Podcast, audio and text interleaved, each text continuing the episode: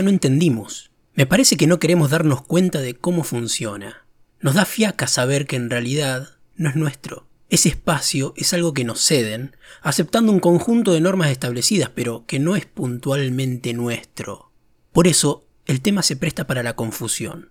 Porque no lo tenemos claro de entrada. Después nos sorprendemos o nos enojamos y empezamos a putear a los cuatro vientos y todo por qué? Por no leer. En parte es porque no tenemos paciencia y queremos todo ya. Entonces entramos en ese frenesí del siguiente, siguiente, siguiente aceptar y le damos para adelante al momento de dar de alto un perfil en las redes. Y en esa seguidilla de siguientes y aceptar, estamos dando nuestro consentimiento a una empresa para que haga lo que quiera con la información que nosotros compartimos a través de su plataforma. Porque por más que el perfil tenga tu nombre y apellido, no deja de ser de ellos. La privacidad, como tal, no existe. Desde el momento en que aceptamos esos términos y condiciones que jamás leemos, les damos el control absoluto de todo lo que hagamos en su plataforma. Ya está, estás aceptando sus reglas, no hay objeción posible ahí. Por eso me da mucha risa cuando se arman esas cadenas de copio y pego donde dicen enfáticamente que no dan ningún permiso a Facebook para que comparte información de sus perfiles, porque la privacidad y bla bla bla bla y se replican los comentarios con lo mismo. Y es al pedo, es inútil, porque todo eso que decís proteger ya lo cediste en el momento en que le diste a aceptar para abrir el perfil. Ya está. Que publiques ese mensaje o una receta de un guiso de lentejas es exactamente lo mismo. La única manera de mantener tu privacidad a salvo es simple, es no hacerlo público. Mira vos. O sea, no publiques lo que consideres importante y privado y listo, a salvo de don Marquito Zuckerberg y la CIA. Igual, yo me pregunto, ¿para qué querrá la CIA cientos de posts sobre perritos y puteadas políticas con errores ortográficos? Misterio.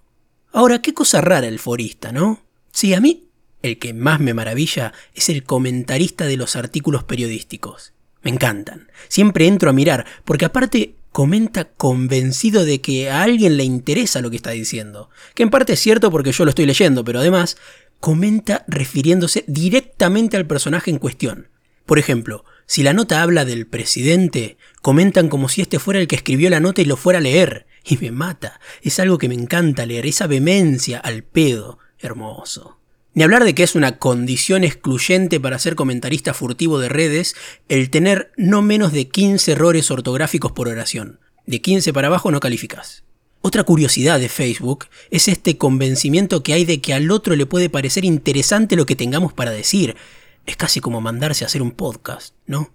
Además, hay como una noción de que todo el mundo opina como uno, es medio un síndrome taxista, viste que el taxista te habla siempre como si vos pensaras igual que él, como buscando confirmación. Bueno, en Facebook es lo mismo. Y nos gusta hacernos los eruditos, los expertos en todo, nos encanta, porque es divertido. Yo también lo hago. Bueno, antes lo hacía más que ahora, pero nadie está exento. Pasa que ya aprendí que hay cosas que son al pedo. Que es como querer explicarle trigonometría a un sapo. Antes yo creía que a la gente le interesaba el debate de ideas, este tipo de cosas en las redes. Qué boludo, ¿no? A la gente no le interesa debatir, Pablo. La gente quiere tener razón. Así que cedí y me entregué. No lo hago más. Casi como con los taxistas.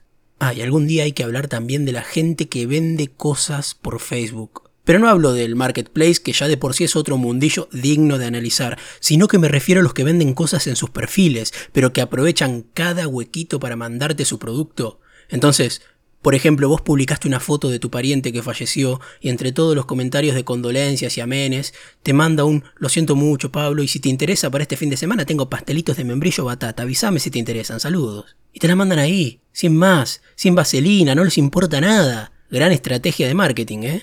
Otros que son medios similares a los comentaristas de artículos periodísticos, dignos de analizar son los que se la pasan comentando en contenidos que no les gustan. ¿Qué es esa boludez? Solo entran para decir que no les gusta. ¿Qué sentido tiene eso? ¿Alguien me lo explica? Es como ir en una sala de cine, entrar y me decir esta película es una mierda. Todos ustedes por venir a verla son unos pelotudos. Si no te gusta, que me parece perfecto que no te guste, seguí de largo, amigo.